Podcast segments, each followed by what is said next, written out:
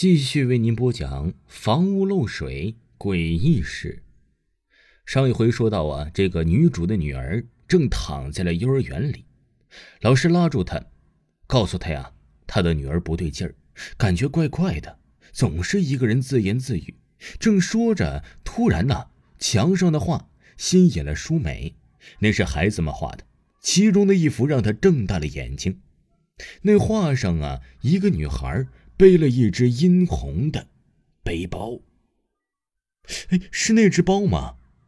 舒美的呼吸急促起来。这时啊，她背后传来了老师的声音：“这孩子名叫美金子，一直缺少朋友。两年前失踪后啊，就再也没有人见过了。”和和美金子，舒美记得自己在寻人启事上见到过这个名字呀。这个小女孩现在到底在什么地方？他转过头，画上的挎包像血一样的血红。舒美把女儿接回家，细心照料。舒美太累了，她趴在女儿的床边睡着了。楼上还在淅淅沥沥的渗着水，那水滴到了她的脸上。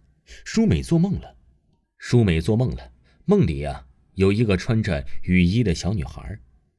这个女衣的小女孩啊，身侧。是那个殷红的儿童挎包。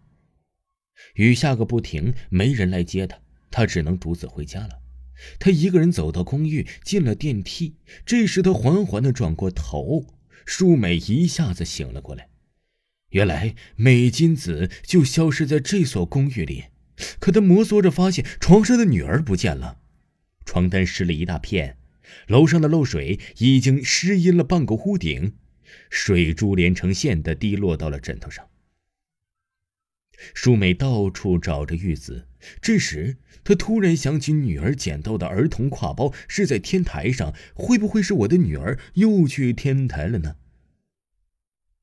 她忐忑的来到了楼顶，哎，黑夜里，天台静得出奇，天空也是静得出奇。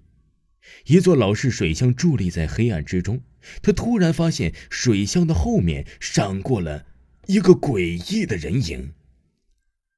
是女儿玉子吗？舒美缓缓地爬上了梯子，她在小心地打量着。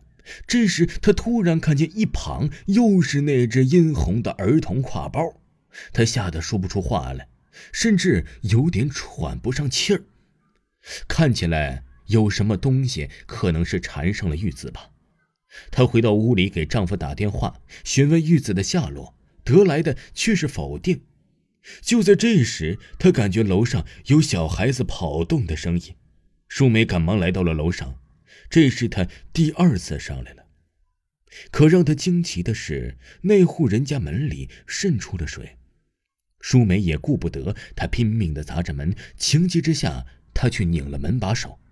可那门没有锁。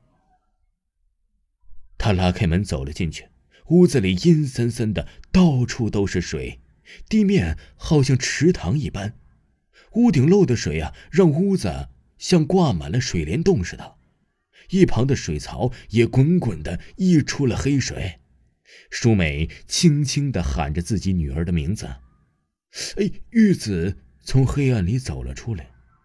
树美一把上前抱住了女儿，可她突然僵住了，因为她发觉屋子里还有别人，一个女孩的影子映在了斑驳的墙上。树美赶紧离开，出门时她这才注意到门牌上面写着“和和美金子”。这屋子里住的是那个失踪的小女孩吗？